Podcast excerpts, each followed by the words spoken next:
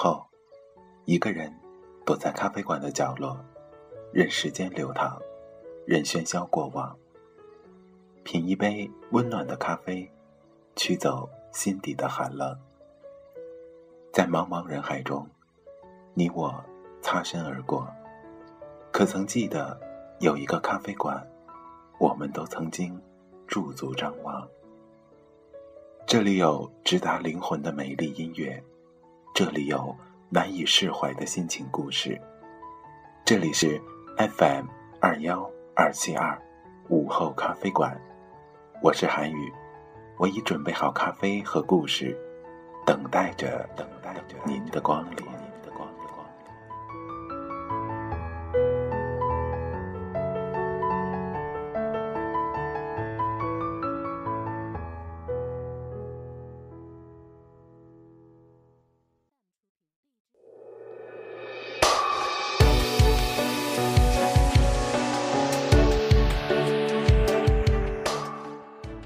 亲爱的听众朋友们，大家晚上好，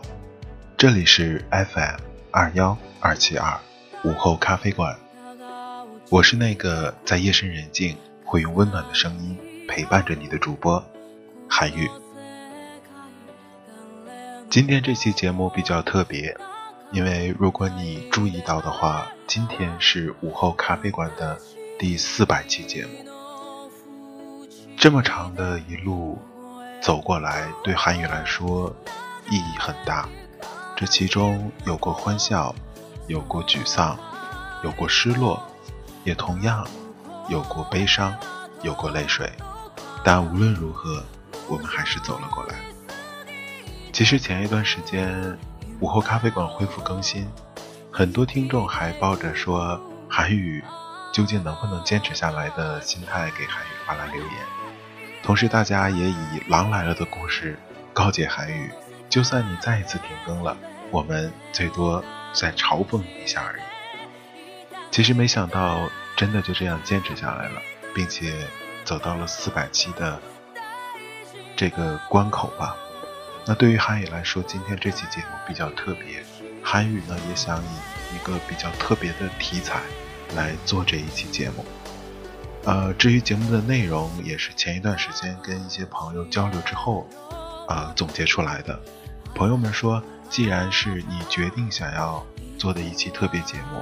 那不如拿出你最近一段时间或者持续很长一段时间特别感兴趣的一个话题。所以韩宇选定了今天这期节目的主题，因为一首歌跟大家聊聊一部剧，让我们共同走进。今天的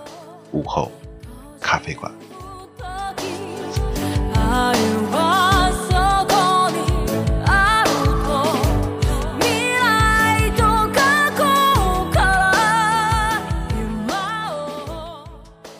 耳边响起的这个旋律，就是前一段时间令韩语很感动的一首歌。同样，这首歌也让韩语多次的。热泪盈眶，甚至泪如雨下。其实，理解韩语或者说了解韩语的人知道，韩语多多少少是一个有些内心脆弱的男生。尽管在很多人面前，韩语要呃表现出很温暖、很宽厚的样子，但事实上，在夜深人静、在只有韩语自己的时候，多少也会有一些小矫情，或者说小伤感。而这首歌背后的这部剧，恰巧就在这样的时刻走进了韩宇的身边。很难想象一部剧竟然会让韩宇一个北方的男生痛哭流涕，但是这部剧真的做到了。那这部剧就是在二零一二年首播的，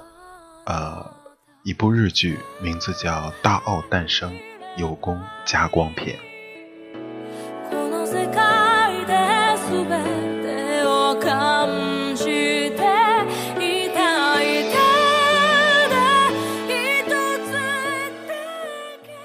其实韩宇最开始接触这部剧，是因为这部剧的男主人公，呃，芥雅人。那和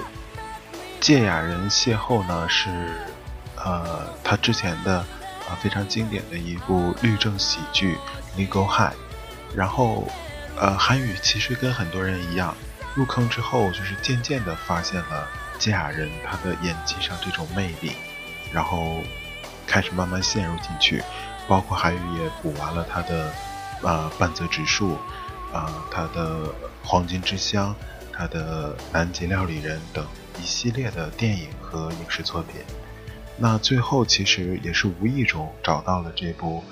呃大奥诞生。呃，其实最开始的时候，韩语对于这种呃类大合剧的这种虚幻题材的作品，并不是那么感兴趣，因为可能是由于民族之间的这种关系吧，呃，多多少少会对日本文化以及日本的这种呃历史有一些呃天生的反感，或者说不愿意去接近。呃，但是作为一部呃虚幻题材的这种。呃，比较怎么说，不是那么真实严肃的历史剧来说，看上去也是可以的。但是在这里也要呃很敬佩日本人的这种做事风格。虽然是一部呃情节跟这种人物啊历史事件架空的虚幻历史剧，但无论是服装，无论是呃摆设场景以及人物之间的这种关系，其实都是暗暗符合真实历史的。只不过里面会有一些比较戏剧性的调整和呃调换。那今天这期节目，韩宇想跟大家推荐以及分享一下这部剧，简单聊一聊这部剧给韩宇的一些感受，以及呃看完这部剧之后，韩宇想呃留下一些什么样的声音，或者说什么样的呃感觉也好。那么今天就让我们。共同走进这部韩语认为非常经典的日剧《大奥诞生》，加光有功篇。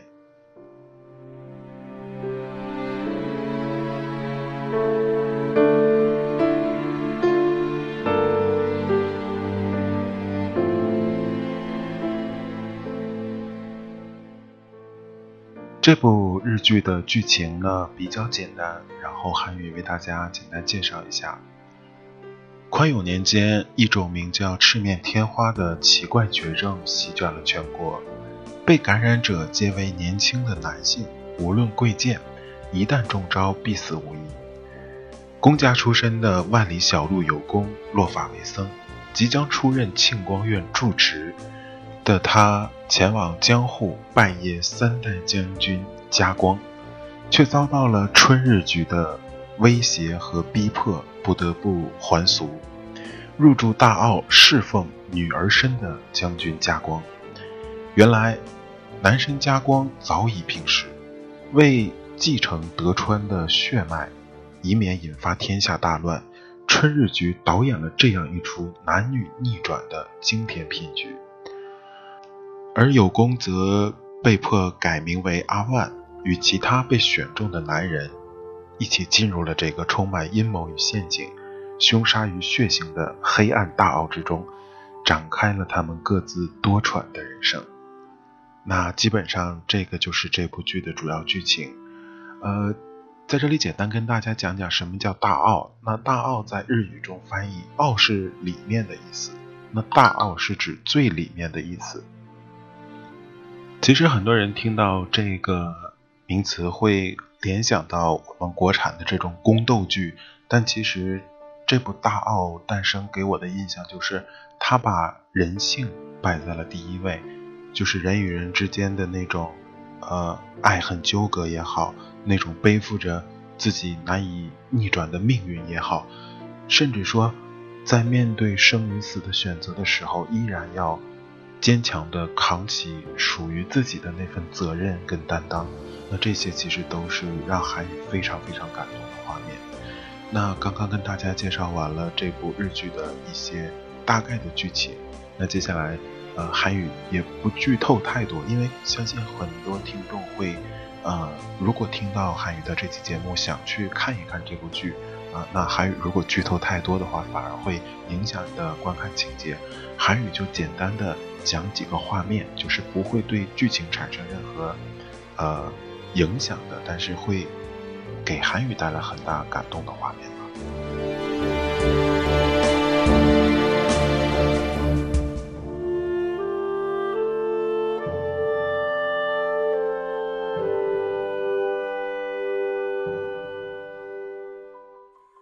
其实给韩语印象最深的一个画面，呃，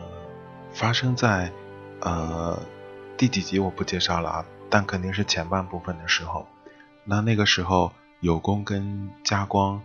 呃，还一直处于那种身份上的不对等，因为在这部剧当中，有功是属于呃入住大奥要侍寝的那种男妾，呃，简单的意义上来说，就是在剧中啊，他们被称为种子。也就是说，你的命运只是要跟呃将军产下后代，保证德川家康的血脉能够延续下去。而至于你的追求、你的未来，甚至于说你想要的生活，都得不到。但呃，如果一旦你成为种子，你是终身不能离开大奥的。也就是说，因为这是个秘密嘛，就是全国人都认为此时的将军是男性，还是德川家康的男性。但实质上，由于赤面天花在全国范围的肆虐，呃，已经没有男性的将军了。就是，呃，此时的加光将军，呃，是一位女性。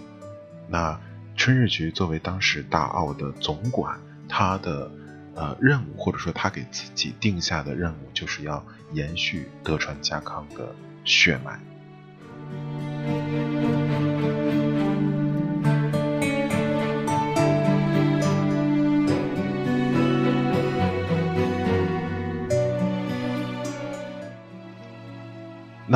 由于在这部剧当中，呃，有功在春日局被迫还俗之前是一位僧人。那在呃入主大奥之前，有功也是属于那种乐善好施的僧人，就是非常的慈悲，然后非常的关爱他人。呃，在进入大奥之后，有功一点一点的体察到了这位女将军所悲惨的命运吧。因为最开始两个人，甚至在第一次见面的时候，有功的惊讶要远远大于震撼，因为有功也不知道原来将军是一位少女。那在随后的接触中，有功一点一点的了解到这位年轻的少女将军身上以及她所背负的这种命运和重担，有功决定来拯救她。那最令韩宇感动的第一个画面就出现在这儿，因为是秘密嘛。呃，将军在出席一些公开场合的时候是有替身的。那在这里韩也不多做介绍了，因为这会涉及到剧情的一些透露。所以，呃，加光，呃，经常是以男儿身的形象出现在大奥中。那可以说，这部剧的第一个高潮，也是第一个让韩宇感动的画面，就是有功捧着一身女装。一步一步的走向了加光，然后眼中满是那种温柔，满是那种呃慈爱。然后加光当时其实由于情绪非常波动，非常厉害，已经是泣不成声了。他他不知道要不要去接受面前这个向自己款款走来的男人这份爱，但是最后，呃，加光将军还是。在有功的怀里崩溃了，然后那个画面其实是最让韩宇震撼的。我们经常会说，呃，两个人走在一起，什么是最重要的？很多人都会说一些条件、一些外在的东西，但实质上，两个人走在一起，首先是心要贴在一起。呃，我见过很多很多呃人。在谈论自己的爱情也好，谈论自己的婚姻也好，都在用“适合”这个词儿。其实我真正觉得，一个能让人冲动想去结婚的感情，并不一定是适合，而是非他不可。所以在这部剧当中，这样的一个画面，令韩宇当时是热泪盈眶，因为那种感觉就像是一颗呃被。世俗被一切的东西，呃，创伤了许多次之后，已经封闭的紧紧的，因为他不敢再轻易的打开心扉，直到有一个人用温暖的目光，用慈爱的眼神，再一次款款向你走来，那种感觉真的真的非常令人感动，所以这也是韩语印象当中这部剧给韩语第一个催泪点也好，或者说难以忘怀的画面。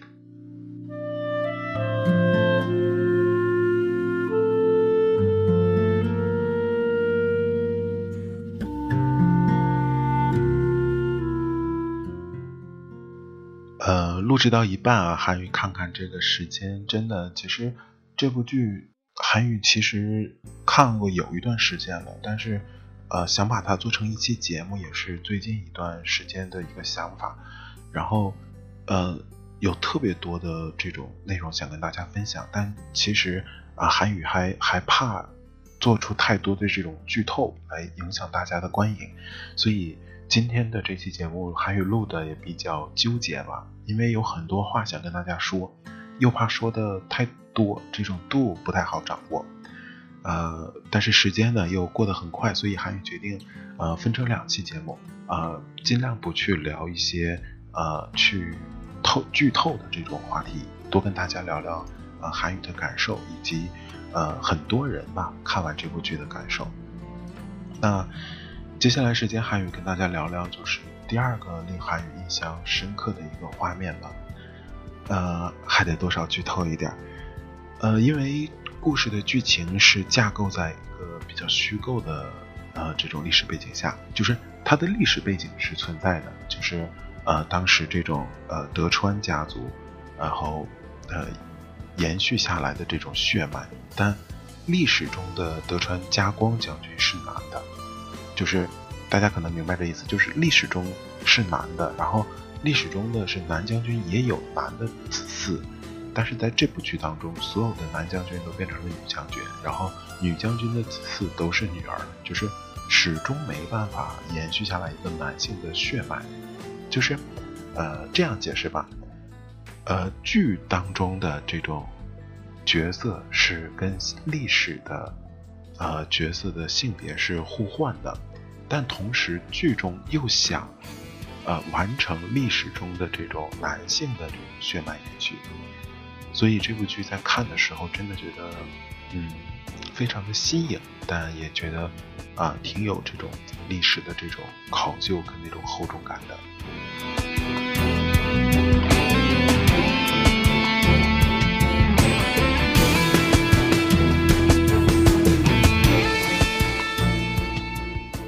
然后再给大家聊聊，就是第二个让韩愈呃热泪盈眶或者说情绪比较激动的画面吧。呃，这个画面出现在就是有功跟加光就是已经呃陷入了这种恋情当中，然后呃其实这个前后反差还挺萌的，因为之前这个加光将军是属于那种。呃，问题少女类型的这种人，就是呃性格啊，包括什么都特别的不好。那其实刚开始看这部剧的时候，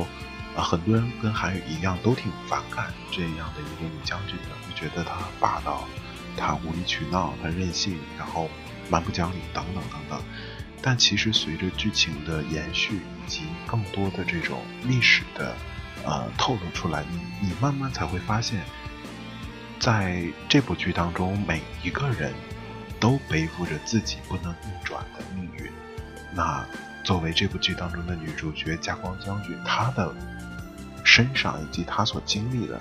是男人是很多人难以想象的这种呃命运也好，或者说这种呃经历也好，所以你会由讨厌逐步的转化为了解。再逐步的过渡为心疼，以及最后升华为一种感叹。那这个画面就出现在就是两个人已经陷入了这种呃恋爱河当中，然后呃加光将军就对有功说，他这一生最大的最大的一个愿望就想看看海，因为在剧中所设立的这种历史背景下，将军。而且是位女将军，是绝对不可能走出江户城的，所以霞光将军其实是没有看过海的。然后有功向他讲述了海的样子，说那是一片蓝色的、宽阔的，啊，然后会有海风，会有海鸥，尤其是夕阳西下，然后橙色的阳光打在海面上，也映在人的脸上，那种感觉特别的好。然后这个画面就出现了家光跟有功手牵着手站在海边，夕阳西下，两个人望向远方。当然，这个画面是一个呃臆想中的画面，并没有现实发生。直到家光将军死，也没有走出大澳半步。所以这个画面其实刚开始看的时候，你不会觉得有感触，但一旦你把这部剧看完，我们说有一种叫回忆杀，对吧？就是而且日剧特别喜欢用这种催泪的手段，就是他之前会给你很多特别有记忆点的这种画面、这种音乐、这种形象，然后在剧情铺垫到一定高度、叙事到一定的能量之后。突然给你释放一个突破口，然后一瞬间，你所有的情感、你的呃心心心里面那种感受都会喷薄而出。那这个画面其实对韩宇来说也是属于比较催泪的一个画面吧。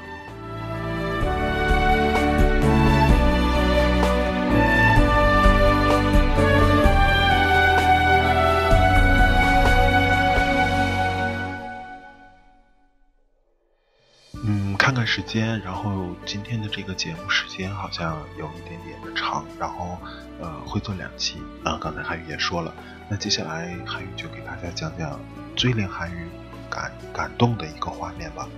然后呃这个聊完之后，我们上半期的节目就结束了。呃，都说生离死别最让人难以抑制住情绪，在这部剧当中也是哈。而且韩宇是在 B 站看的这部剧啊，B 站是看得到的。然后因为有字幕嘛，然后其实我觉得 B 站的字幕真的很有趣，就是呃他们会把很多东西解构出来。因为在这部剧当中，很多演员其实都是日剧比较熟悉的面孔，然后经常会有些字幕会让人跳戏。就比如说这个演员很一本正经的在演历史剧，然后他的上一部剧其实是一个现代戏，然后。弹幕中就会有很多人联想，这是前前生，这是今世，然后他们怎么怎么怎么样，呃，挺有趣的。但是在这部呃大奥诞生的日剧当中，进入到后半段的剧情，你会发现弹幕中最常出现的一个剧情就是我我不忍心往下看了，就是大家觉得，就是我们都知道最后一集肯定会生离死别，但是就谁都不愿意往下看，但是你又你又想看，就那种复杂的心情。就是你知道结局肯定会让你催泪，然后但是你又想知道，就又想把这部剧看完，所以韩语其实是相当于一口气在几个晚，因为就十集，只有十集，然后呃一集也是不到一个小时，四十多分钟的一个时长，然后韩语也是也有这种复杂的心态，就是一口气看完了呃前几集，然后就越往后看越往后看，就越觉得哎呀。这个心里这种滋味啊，就越难以言表。直到直到韩宇看完了倒数第二集，也就是说还剩一集的时候，他的他的倒数第二集结尾不是会有那种下集的预告吗？然后其实预告里已经有那种画面了，给你剪切出来的那种呃离别的那种画面。然后当时韩宇是没有立即看，还缓缓了大概有一天到两天吧，因为。其实不是说做心理建设哈，就是真的想去调整一下，然后最后也是在一个呃晚上，然后韩宇躺在床上用 Pad 看完了最后一部剧。说实在的哈，最后一部的确让韩宇这个崩溃了一下，小小崩溃了一下。嗯，生离死别啊，这个不算剧透了，这个其实是很多呃这种日剧常用的老招。但其实，呃，在这里也不得不佩服一下这个芥雅人先生的这种演技啊，包括他的这个整体的这种气质，真的是非常优秀的一位呃演员。那在这部戏当中，给韩语印象最深的其实是两个画面，但是这两个画面其实是有这种重叠的地方。那第一个就是，呃，加光将军呃去世的时候，有功是亲手为他。画上最后的装扮，因为，呃，就是他是得病了，然后死死掉的，就是呃，神情包括皮肤都会很憔悴，然后有功最后是替他化了一下妆。那这个画面其实让韩宇感动的是，有功当时是用这个无名指蘸起这个胭脂，然后呃轻轻的抹在他的嘴唇上，那种温柔，那种呃生怕就好像呃在面对一件特别精致的艺术品，生怕自己稍微用力就会打破它，然后呃金雅人先生眼中的那种深情，那种那种不舍啊，的确是。很能很打动人，就是作为一个男生来讲啊，看这样的剧就觉得其实有点丢脸哈。就看这样的剧能够流泪，的确有点丢脸。但是当你进入到那种场景的时候，是会被感动的，是会被感动的。就是你作为一个男生，呃，你再去看到一个一个男生如此深爱另一个女生，这种感情也好，或者说这种。纯真的爱情也好，呃，是会让人感动的。这种情感的真实，的确会让人潸然泪下。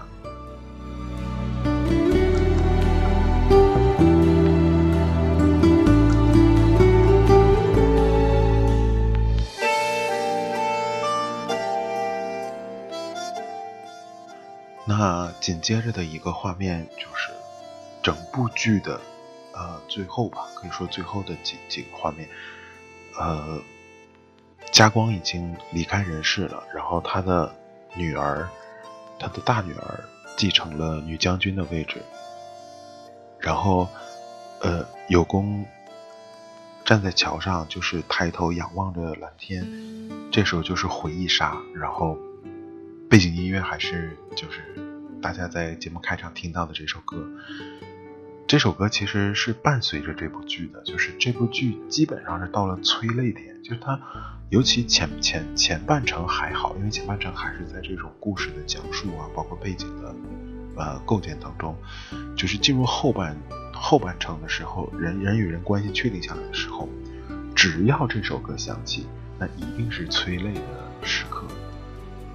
那以至于韩宇在看这部剧的时候，弹幕上就。特别明显，只要这首歌的前奏一起，因为这首歌前奏非常有记忆点，它是会有那种像，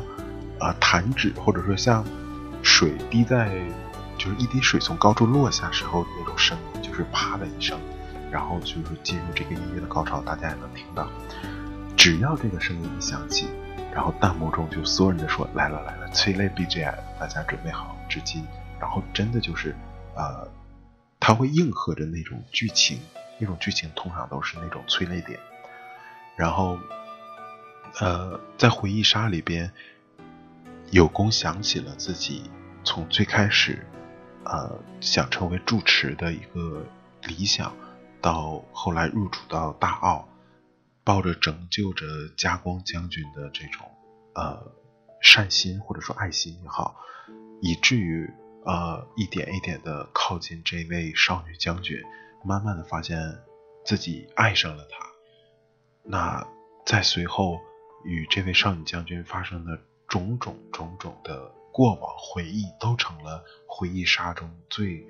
给力的一点吧。我们说回忆杀之所以会让人感动，是因为它会在很短的一件时间把你的思思维拉扯到远方，而这个远方是你一路积累走到现在的，所以回忆回忆杀是很感人的。然后，这个正在回忆过程中，加光的大女儿，然后过来找有功玩儿，然后有功当时是死死的抱住了这个大女儿，然后直到大女儿是一个小小萝莉嘛，非常可爱，然后不停的喊说有功啊好疼，就是我被你抱的太紧了，好疼，然后但是有功就是那种表情，那种那种力量也好，就像在抱着。加光将军一样，有功在他的身上看到了加光将军的影子。那这部剧其实到这个位置，韩宇认为是可以说是升华了一笔吧。就是因为在整部剧的推陈推推推进过程中，很多人都认为说，哎，既然说两个人就是两颗受伤的心能够给彼此温暖，那。真的一个人走了，另一个人是不是也会选择随他而去？再加上日本这种武士阶级有这种呃剖腹啊，就是跟随跟随家主一同升天的这种文化。但是啊，这也其实是很很催泪的一个点哈。呃，加光将军在去世的时候，呃，就是问问有功说：“我们之前说过，一旦有一个人先走了，另一个人就跟随着他一起走。”然后他就问有功：“这个诺言还算不算数？”有功当时的那种温柔啊，就是特别动情的说：“就是这个诺言，我永远都是算数的，就是只要你同意，我就会追随着你走。”然后，当时嘉广将军因为是病殃殃的状态嘛，我们都说女生就是可怜的时候啊，呃，特别容易激起男性的这种保护欲。所以当时韩宇看到这儿的时候，真的觉得，哎呀，这个心中啊，感触颇多呀。然后嘉广将军就是，就真是带着眼泪去说，说算了吧，我还是做不到。有功为了我。也请你好好活着，就是我我离开了，但是我不希望你追随我，我希望你好好的活着。呃，说实话哈，就是看到这儿的时候，就是因为是它是最后一集嘛，它是最后一集，然后就是韩宇一直在最后一集始终处于一个情绪波动的状态，也啊也的确就是近几年啊也。没有一部剧能让韩宇有这么大的一个情绪起伏。其实记忆中的那种让韩宇情绪起伏的比较少啊，电影倒有一些，因为啊，当然都是一些大师级的作品啊。呃，其实印象中还是之前韩宇看那个啊，这个杀手不太冷，就是结局的时候，那是真的让韩宇就是特别的，哎呀，情绪上难以去释怀那种感觉。然后，呃，这么多年吧，也始终就很难再去找到这种感觉。那最后在这部剧当中，让韩宇彻底的释放了一下，然后也真心觉得，其实作为一个男生，呃，被一部剧啊，被一部电影所感动，并不是一件什么丢人或者说不好意思提及的事情，因为每个人都会有情感，那每个人的情感也都需要去。呃，释放或者说需要去转化，不能永远的憋在心中。其实有时候这个话题就延展的就会很大了。呃，其实像我们的父辈啊，他们的内心情感其实是很丰富的，但由于这种呃沟通的方式也好，或者说这种渠道也好，他们其实很多人是将情感封锁在内心的。那由于工作的关系，还与接触过很多这种长辈呀，或者说老人也好，其实他们的世界当中有很多很多特别丰富、特别细腻的情感，呃，但由于各种原因吧，他们没办法把这种情感表露出来，所以这也可能就是一部剧或者说一首歌能带给人呃情感上的一些起伏跟变化。但如果你真的是呃。想要去找到这么一个呃发泄的途径或者说出口的话，那韩宇由衷的将这部剧推荐给你，《大奥诞生》加光有功篇。好了，呃，看看时间，今天闲聊就到这儿了，是韩宇觉得意犹未尽。那会有下一期的，会有下一期。下一期我们主要聊聊就是韩宇收集到的一些其他的一些呃听众也好哈，包括一些。呃，网友对这部剧的一些评价，然后不会还是这个原则哈，不会太多的剧透。然后呃，如果今天你觉得，嗯，你听了这个韩语这期节目，想想要来看一看这部剧，然后呃，韩语也欢迎你跟我交流啊，包括你看完每一集。印象最深刻的哪个画面啊？包括你对剧中的这些性格迥异的人物的一些呃看法，以及你看完这部剧的一些感受啊，韩语都欢迎啊，你跟我交流。好了，今天的节目就到这儿了，这里是 FM 二幺二七二午后咖啡馆，我是主播韩宇，喝口水，一会儿我们聊下一期，各位晚安，再见。